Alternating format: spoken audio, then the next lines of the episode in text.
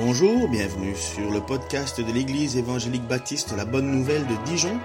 Nous sommes situés aux 5 rue du lycée à Dijon. Vous pouvez trouver des informations sur notre Église sur le site internet www.la-bonne-nouvelle.org. Passez une excellente journée ou soirée. Ah, c'est les, les petits soucis, ça. Pas grand-chose. Vous avez peut-être eu des, des soucis dans la semaine. Hein qui c'est qui n'en a pas Mais on a un grand privilège. Ce matin, dans la présence de Dieu, Jésus est au milieu de nous. On le dit, on le chante, mais si vraiment dans notre cœur on le sait.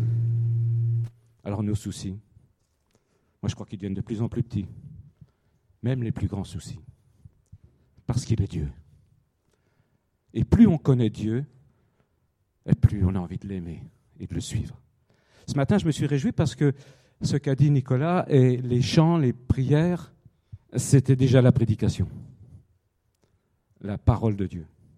Est-ce que vous vous rappelez ce que je vous avais un peu apporté il y a quelque temps? Notre Père. Et on n'avait pas été jusqu'au bout, puisqu'on avait regardé que les premiers versets. Et, comme d'habitude, à chaque fois que je, prêche, pas souvent, hein, mais euh, quand je prêche, c'est toujours le même combat et la même question dans ma prière, Seigneur, Seigneur, mais qu'est-ce que tu veux que je dise? Et je crois que tous les prédicateurs, c'est ça. Pas vrai? Qu'est-ce que tu veux que je dise? Que veux-tu que je médite et qu'on médite ensemble?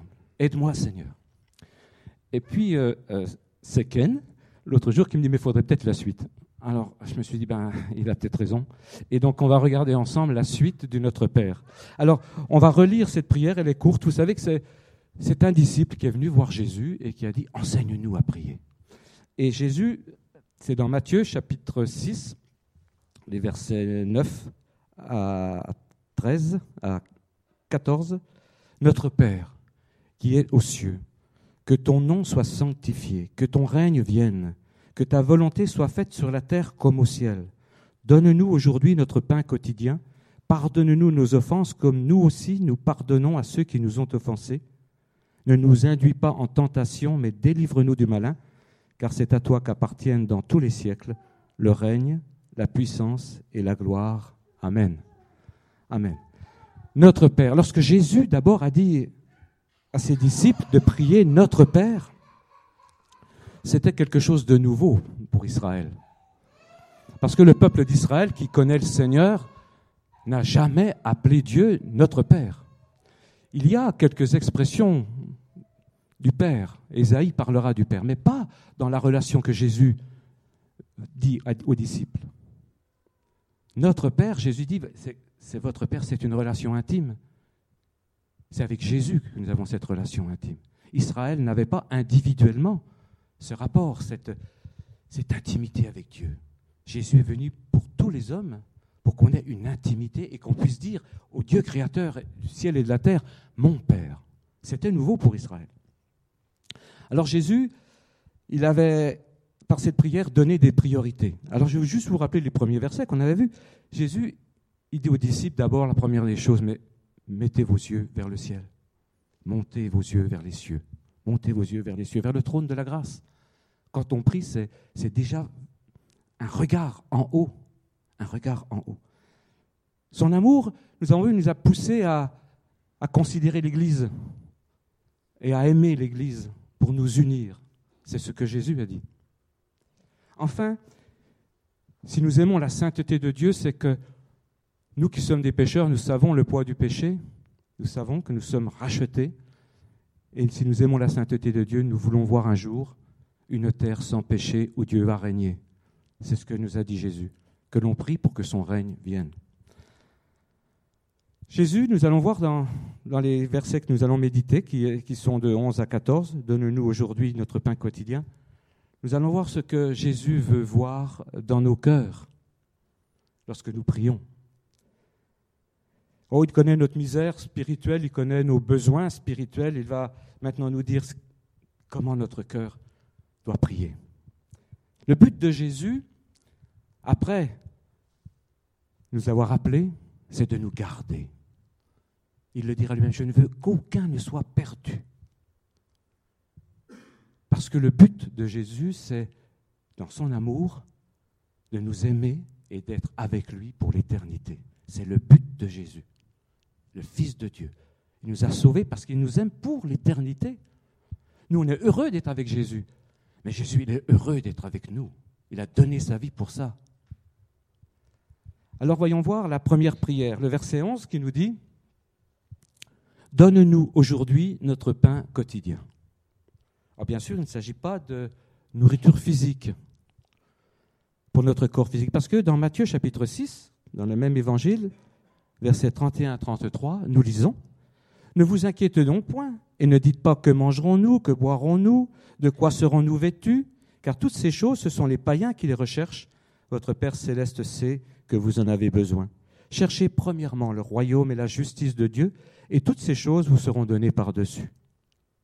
Jésus nous parle d'un pain spirituel, indispensable, unique, pour la vie de notre âme.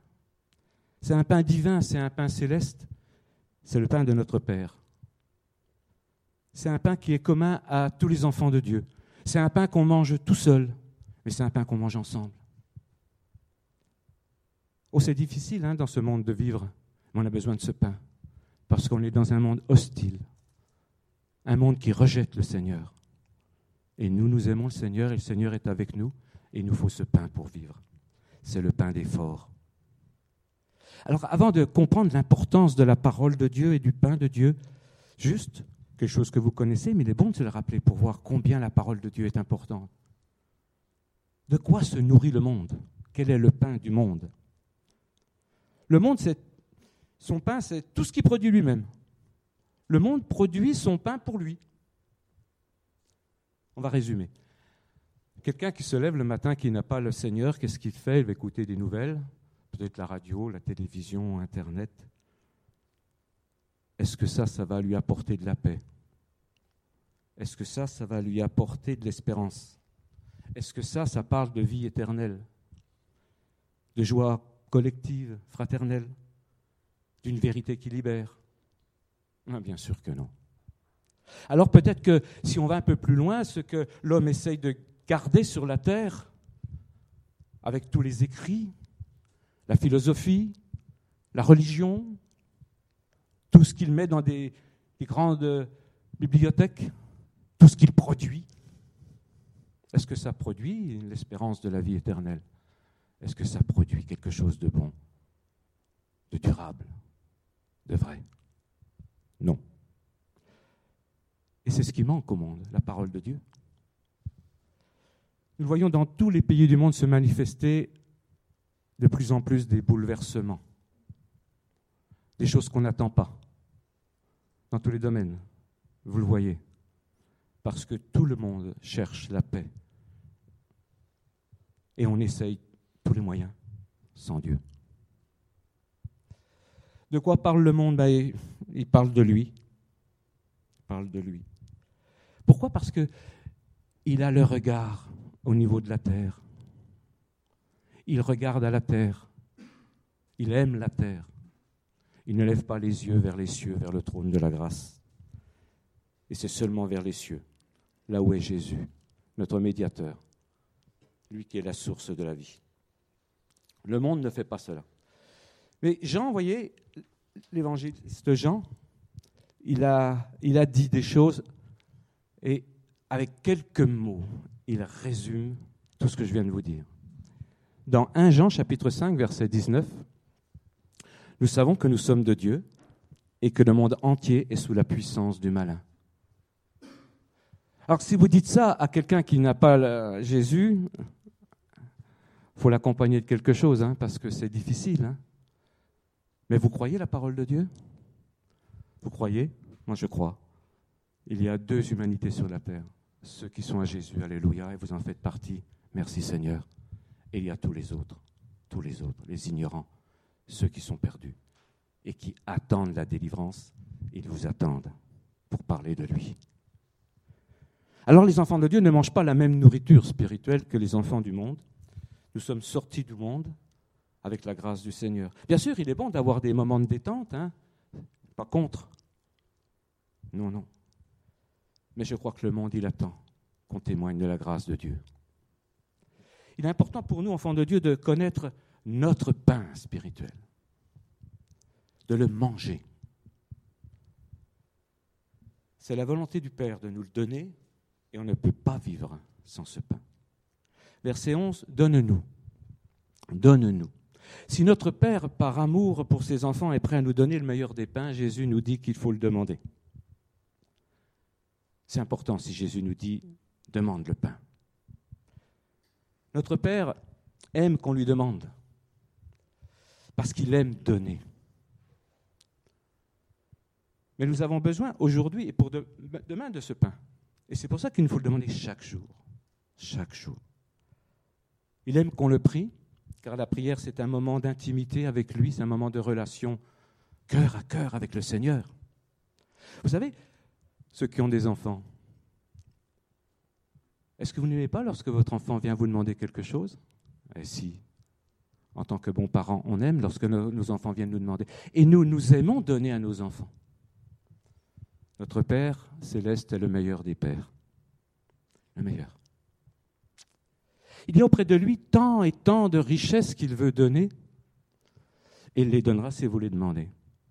Ça serait un peu trop facile d'ouvrir toutes les richesses de Dieu et dire sers-toi comme ça. Non, viens les demander, parce que tu demanderas ce que tu as besoin. Le pain, c'est d'abord Jésus lui-même. C'est la première des choses. Dans Jean chapitre 6, versets 51 à 52, Jésus dira, Je suis le pain vivant qui est descendu du ciel. Si quelqu'un mange de ce pain, il vivra éternellement, et le pain que je donnerai, c'est ma chair, que je donnerai pour la vie du monde. Là-dessus, les Juifs disputaient entre eux, disant, Comment peut-il nous donner sa chair à manger? Et un petit peu plus loin, dans Jean chapitre 6, 58, Jésus va répondre à cette question des Juifs. Il dira, Il n'en est pas comme de vos pères qui ont mangé la manne et qui sont morts. Celui qui mange ce pain vivra éternellement. Les Juifs auraient dû méditer ces paroles de Jésus. Car si Jésus leur rappelle qu'ils furent nourris dans le désert d'une manière miraculeuse, avec une manne que le Seigneur faisait descendre du ciel tous les matins. C'était pour les amener à comprendre que, après cette manne, c'était lui le vrai pain qui était descendu du ciel. Une manne bien plus précieuse, bien plus précieuse. Mais voyons voir comment était cette manne. Dans Exode chapitre 16, verset 31, il nous est dit, elle ressemblait à de la graine de coriandre, elle était blanche, et avait le goût d'un gâteau au miel. Blanche, ça évoque la pureté de Jésus. Et le miel, la douceur de Jésus. Ce pain, c'était une grâce du Seigneur. C'était une preuve de sa bonté, de son amour pour Israël, de sa puissance. Un miracle qui s'est répété chaque jour, chaque matin, pendant 40 ans, pendant toute la traversée du désert, pour un peuple nombreux. Et le miracle s'est arrêté quand Israël est entré dans la terre promise. Il y avait des biens bien plus, bien plus importants. Israël, tu as connu ces choses. Tu as connu ces miracles. Tu as connu la bonté de Dieu. C'est un miracle que tout le peuple ne pouvait pas ignorer.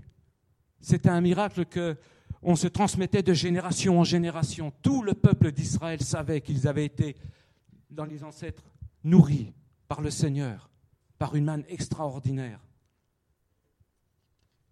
Ce pain,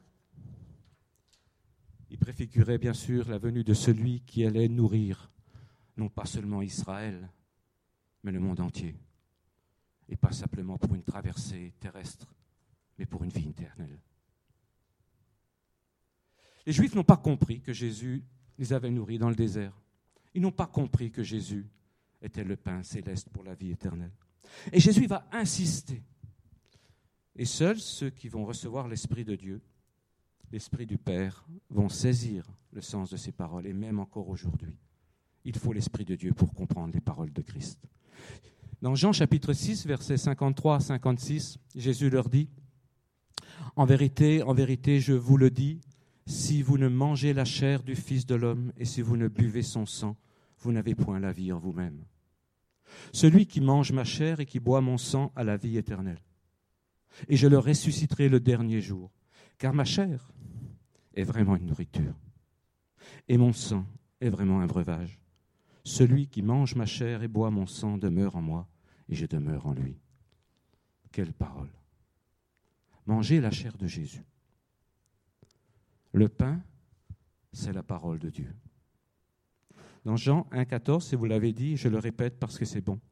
Et la parole a été faite chair et elle a habité parmi nous pleine de grâce et de vérité. Israël avait reçu la loi, mais la grâce, la vérité pour tous les hommes sont venus par Jésus-Christ.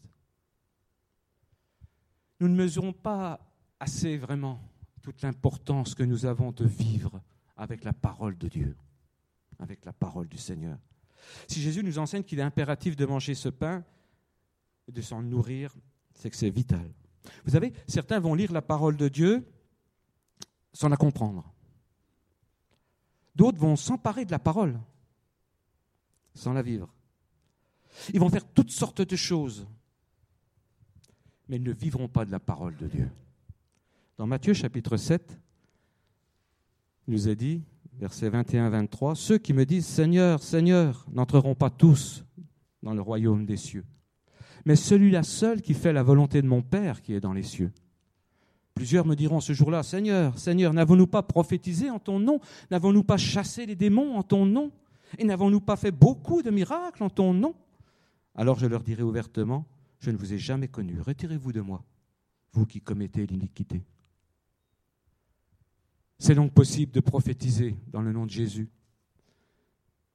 C'est possible de chasser les démons au nom de Jésus. C'est possible de faire des miracles au nom de Jésus. Parce que Jésus honore son nom. Mais voyez-vous, aujourd'hui, il y a de grandes églises qui font de telles choses. Et bien sûr, les hommes accourent pour voir des miracles. Moi, j'aime voir des miracles. Mais il ne faut pas que ta foi elle reporte sur, sur les miracles. Jésus nous interpelle et nous dit que même certains qui vont faire ces choses, je ne les connais pas. Non, cherche à vivre humblement, marcher avec ton Dieu, de recevoir ce qu'il te donne à toi et de porter ton fruit et de ne pas chercher l'exceptionnel pour l'exceptionnel. Cherche à vivre avec la parole de Dieu dans ton cœur. Garde ton cœur et que ton cœur ne te condamne pas. Enfin, Jésus lui-même dira comment il a fait la volonté de son Père sur la terre. Vous savez que Jésus, il est le modèle divin. Il est notre modèle. Il est le Fils de Dieu, le Fils de l'homme. Et en tant que Fils de l'homme, nous qui sommes des hommes, nous allons à regarder vers l'homme parfait. Et Jésus, il a tout fait dans tout son ministère, toutes ses actions, toutes ses paroles, qui sont divines, mais sont adaptées. Toute sa vie, il l'a montré pour que nous puissions l'avoir comme modèle. Il dira, pendant ce temps, c'est Jean chapitre 4, voilà. Pendant ce temps, les disciples pressaient de manger, disant, Rabbi, mange. Mais il leur dit, j'ai à manger une nourriture que vous ne connaissez pas. Les disciples disaient donc les uns aux autres, quelqu'un lui aurait-il amené à manger? Jésus leur dit, ma nourriture est de faire la volonté de celui qui m'a envoyé et d'accomplir son œuvre. Voyez le rapport entre, une fois de plus, entre le pain, la nourriture et la parole de Dieu. Alors, dans quel contexte s'était dit ça? Jésus, qui était fatigué après une dure journée avec ses disciples, il avait envoyé ses disciples acheter de la nourriture. Ils reviennent. Et pendant ce temps-là, Jésus avait enseigné une femme samaritaine. Les disciples pressent Jésus de prendre de la nourriture parce qu'ils savent que Jésus est fatigué. Il a besoin de nourriture. Et Jésus, lui, leur parle de cette nourriture spirituelle qui vient du ciel. Jésus, notre divin modèle, il nous montre toujours le chemin. Manger, assimiler au plus profond de notre être la parole de Dieu. On ne peut pas faire la volonté de Dieu sans cette parole. On ne peut pas. La force, elle est en lui. La vie est dans sa parole, elle n'est pas en nous. Nous sommes morts. Morts sans lui. Morts. Que serait notre vie sans la parole de Dieu? Sans la grâce et sans la vérité. Alors, pour comprendre, la parole de Dieu nous aide. On va lire un passage dans l'Écriture, dans l'Ancien Testament, une prophétie qui a été annoncée par Amos, qui a vécu au temps des rois Osias et Jéroboam, un temps toujours de turbulence où Israël laissait son Dieu, il avait du mal à marcher, puis ils ont été exportés parce que, bien sûr, ils sont partis, ils sont partis parce qu'ils ne vivaient plus de la parole de Dieu. Alors chapitre 8, versets 11 à 12, dira Voici les jours viennent, dit le Seigneur l'Éternel, où j'enverrai la famine dans le pays, non pas la disette du pain et la soif de l'eau, mais la faim et la soif d'entendre les paroles de l'Éternel. Ils seront alors errants d'une mer à l'autre, du septentrion à l'orient. Ils iront ça et là pour chercher la parole de l'Éternel et ils ne la trouveront pas. Alors mes amis, frères et sœurs, mais quelle grâce nous avons. Nous avons la parole de Dieu. Nous ne sommes pas errants, nous sommes nourris. Nous sommes enrichis. On peut vivre. Ah, ce pain si précieux, il est donné à tous. Il y a une part pour chacun. Pas besoin de vouloir la part du frère ou de la sœur. Dieu peut te nourrir tout seul. Alors, qu'est-ce qu'il faut retenir vraiment de l'enseignement de Jésus? Ben, C'est sûr qu'il est bon de lire la parole de Dieu. Il est nécessaire de méditer avec son esprit, mais je crois que là, il nous dit quelque chose de plus. Il est vital de vivre la parole afin d'assurer notre salut. Oui, c'est vital. Enfin, le pain et le vin que nous partageons à la scène nous rappelle cette unité, nous rappelle notre condition de pécheur racheté, et nous rappelle que le sang rédempteur qui nous lave de tous nos péchés, c'est ce sang qui nous fait échapper à la juste condamnation qui pesait sur nous. Nous sommes lavés, pardonnés, justifiés, aimés, sanctifiés. Et ce sang, c'est, c'est le breuvage qui accompagne le pain. C'est un repas complet. Le pain et le vin. Le sang et la chair de Jésus-Christ. Il a tout donné. Il s'est donné entièrement. Alors je crois qu'on peut dire euh, d'un cœur reconnaissant, oh merci Seigneur, parce que toi tu n'as rien retenu. Moi je retiens peut-être encore des choses. Hein. Vous en retenez aussi, je le sais. On va être vrai devant notre Dieu. Mais Dieu vous aime. Et ce qu'il veut, c'est que vous grandissiez. Il veut que vous marchiez de sainteté en sainteté avec difficulté, mais il sera là pour vous aider. Il sera toujours à vos côtés parce que s'il a donné sa vie pour vous, c'est qu'il vous aime. Ne doutez jamais de l'amour de Dieu. La deuxième prière, c'est le verset 12. Pardonne-nous nos offenses, comme nous aussi nous pardonnons à ceux qui nous ont offensés. Alors le sujet du pardon, il a été euh, longuement médité ces derniers temps hein, avec Ken. Alors euh, je vais passer rapidement, je vais juste dire quelques mots sur euh, ce passage de l'Écriture nous devons veiller à nous pardonner les uns les autres. Un jour, nous serons l'offensé. Nous serons dans une position à attendre le pardon d'un frère ou d'une sœur. Soyons prêts à accepter le pardon. Mais un autre jour, nous pouvons être celui qui a offensé. Il faut se préparer là aussi à aller voir son frère, sa sœur, d'un cœur sincère et de demander pardon. Voyez-vous, si Jésus il nous parle du pardon, c'est que c'est très, très, très, très, très important. J'insiste beaucoup. Parce que ce sont des obstacles à la prière individuelle. Ce sont des obstacles à la prière de l'Église.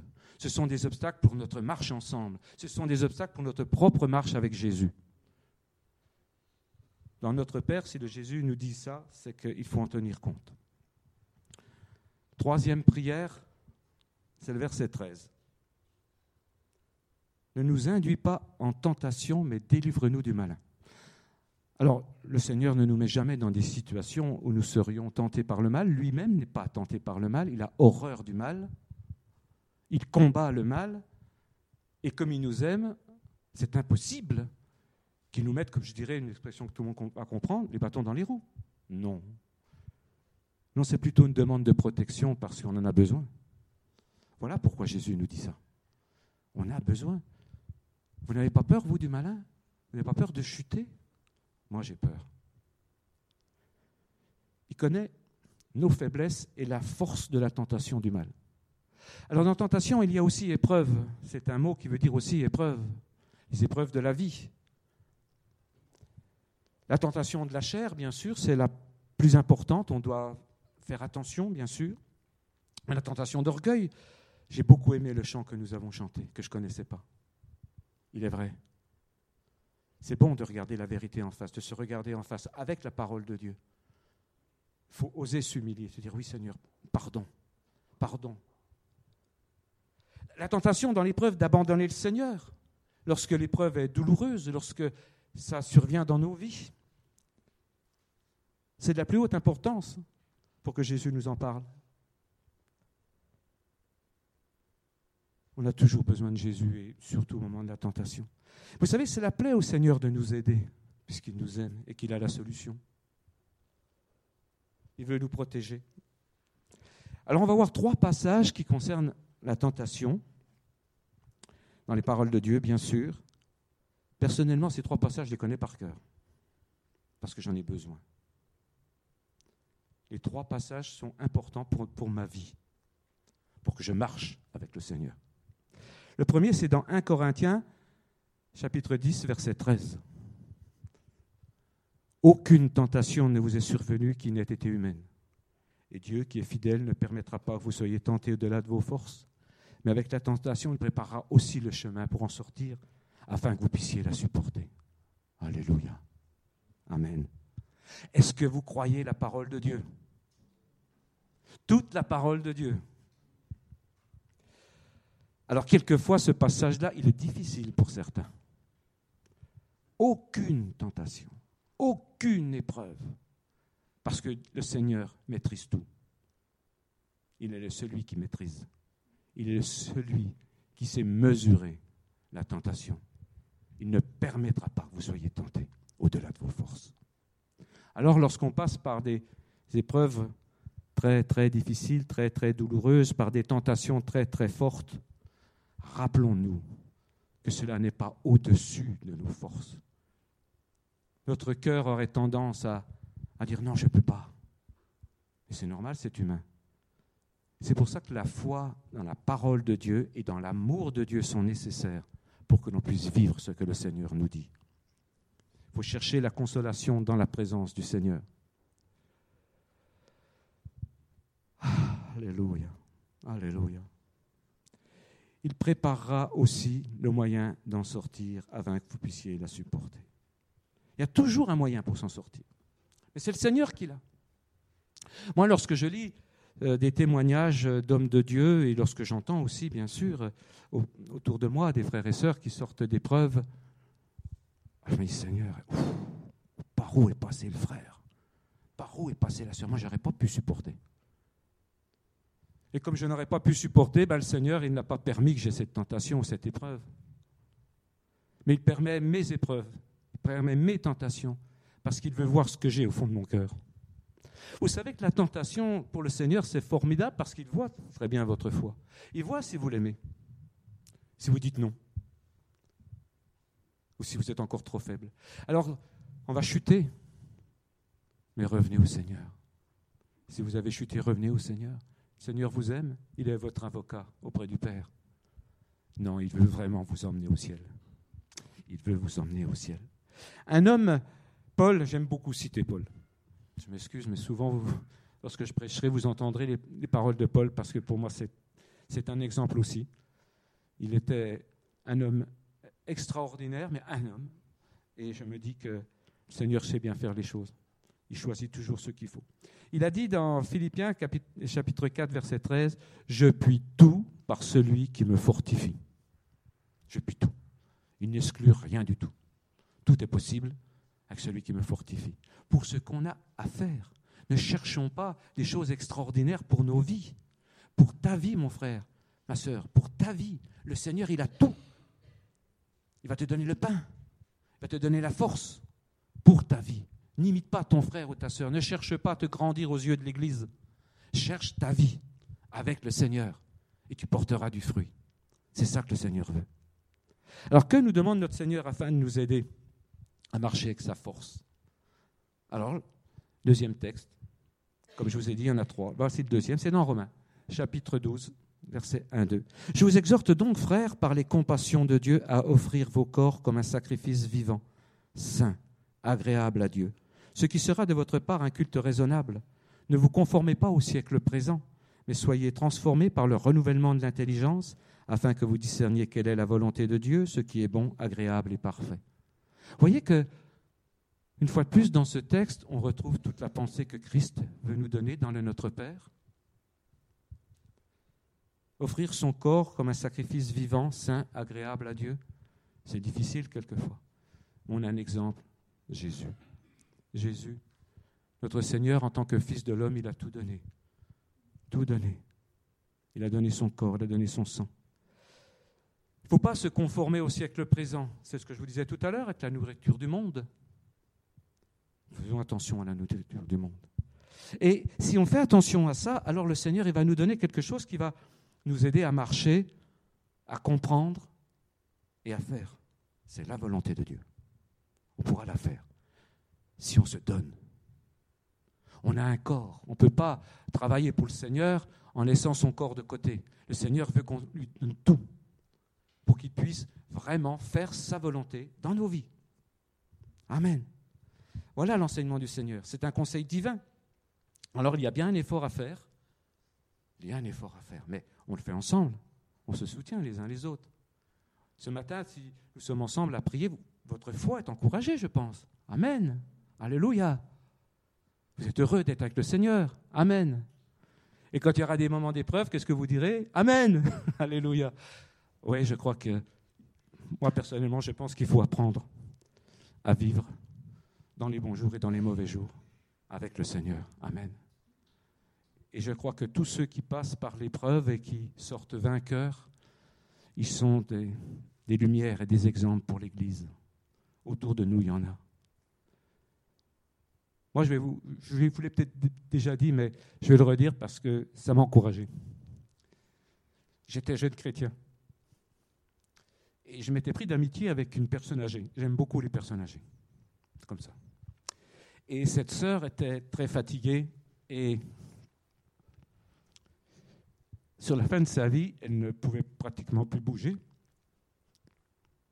Et elle avait les poumons extrêmement serrée, elle ne pouvait pratiquement pas respirer. Pour moi, c'était terrible à voir. Et quand j'allais la voir, elle me disait, ne t'occupe pas de ma maladie. On parle de Jésus. Et on parlait de Jésus. Alors quand je ressortais, je me disais, mais c'est pas possible. C'est pas possible. C'était pour moi une sœur, une femme qui m'a montré ce qu'était l'épreuve et qu'elle la supportait avec la grâce de Dieu. Je n'avais pas prévu de vous dire ça. Je m'excuse. La troisième citation, vous allez voir, elle est vraiment super belle, parce qu'on en a besoin aussi. Les deux premières citations, vous avez vu, nous montrent quand même quelques efforts à faire. Mais dans la troisième, c'est dans Jacques chapitre 1 verset 12. Heureux l'homme qui supporte patiemment la tentation, car après avoir été éprouvé, il recevra la couronne de vie que le Seigneur a promis à ceux qui l'aiment. Ouh Oh, ce que c'est beau C'est un cadeau royal. C'est une couronne de vie. Pourquoi? Pour avoir résisté à la tentation une couronne de vie pour avoir témoigné que nous aimons mieux le Seigneur que la tentation. C'est ça que ça dit. Une couronne de vie pour avoir cherché le secours de Dieu, d'avoir dit Seigneur, aide-moi, et d'avoir puisé notre force en lui. Ce qui nous paraissait impossible à franchir, on l'a franchi. Le Seigneur, il s'est récompensé ses enfants une couronne de vie pour ça. Si on mesure ce que le Seigneur nous dit, quel cadeau royal. Il y a de la joie dans le ciel. Et il y a des couronnes de vie qui vous attendent, frères et sœurs. Je voudrais vous encourager, des couronnes de vie. Paul, à la fin de sa course, il l'a dit, j'ai la couronne de vie.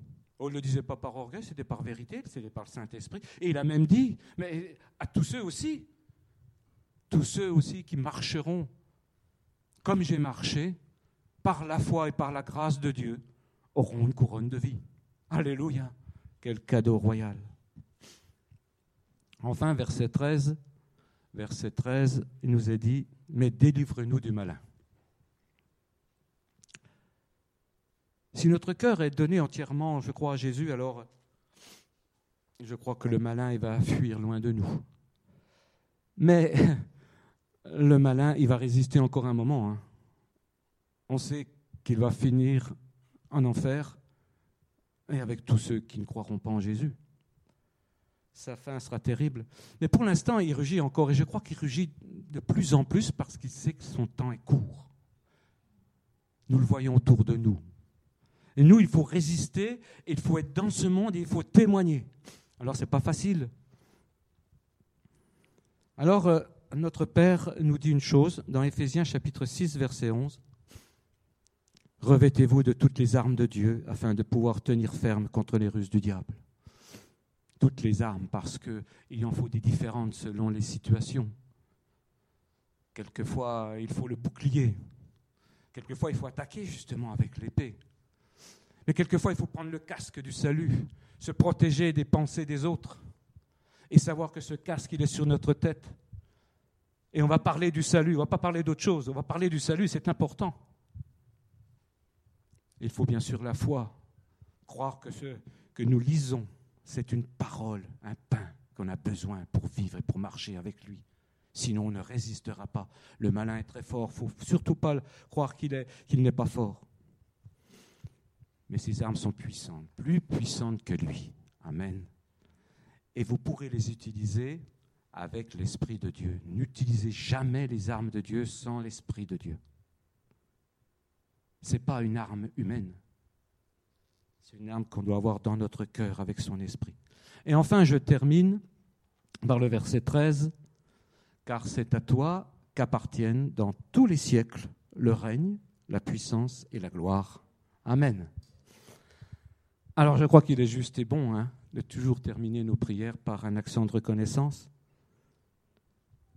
parce que c'est à lui vraiment que tout revient. Le règne, la puissance, la gloire, celle qui est visible, celle qui est invisible. Et on sait que notre Seigneur, il est le Dieu d'éternité en éternité. Il faut être rempli du Saint-Esprit pour faire la volonté du Père. Alors moi, je prie vraiment pour vous, comme je sais que vous priez pour moi, pour que ce soit par son esprit que nous marchions. Vous savez, celui qui nous aime, qui est avec nous, il est notre divin modèle, comme je l'ai dit, il a été tenté en toutes choses, sans jamais pécher. Il a fait la volonté du Père en se nourrissant de ce que le Père lui donnait des cieux. Et le Père lui avait demandé d'aller jusqu'à la croix. Et Jésus était jusqu'à la croix pour nous sauver. Parce que Jésus, il a combattu selon les règles de Dieu, selon les règles de son Père. La victoire, elle se remporte avec les, armes du, du, Père, les armes de Jésus. Elle se, se remporte avec un chemin qu'il a tracé. Hors du chemin de Jésus, il n'y a pas de vie, il n'y a pas de victoire. Alors, cherchons à connaître davantage Jésus, sa parole, et à vivre selon ce qu'il dit et ce qu'il veut pour nous. Amen. Amen. Seigneur, que ton nom soit béni, que ta parole, Seigneur, qui est claire, facile et difficile à vivre. Mais Seigneur, nous te remercions de ton encouragement et surtout de cet amour que tu as témoigné à notre égard, qui fait, Seigneur, que dans des moments de chute et de faiblesse, nous allons oser te demander pardon parce que tu sais qu'au fond de notre cœur, nous t'aimons. Nous t'aimons. Et nous voulons vraiment, Seigneur, un jour te voir revenir du ciel et aller à ta rencontre, voir celui qui a versé son sang, qui a donné sa vie pour nous. Alors de tout notre cœur, nous te disons merci et je te demande, Seigneur, de bénir cette Église. Oh Seigneur, bénis cette Église, bénis mes frères, bénis mes sœurs. Fais qu'elle rayonne sur cette ville de Dijon, c'est vraiment mon désir. Fais que cette parole que nous prêchons dimanche après dimanche puisse apporter quelque chose, Seigneur, à ceux qui entrent dans ta maison, ceux qui te connaissent comme ceux qui ne te connaissent pas, ceux qui ne te connaissent pas, qu'ils puissent se dire, mais j'ai envie de connaître celui dont il est parlé. Seigneur, donne la soif, la soif de ta parole, la soif de la lire et surtout de la vivre. Oh Seigneur, je suis si faible, je te demande pardon, Seigneur, pour toutes mes fautes. Seigneur, aide-moi encore, Seigneur, aide-moi à marcher avec toi. Je t'en prie, dans le nom de Jésus. Amen. Amen. Voilà, que le Seigneur vous bénisse.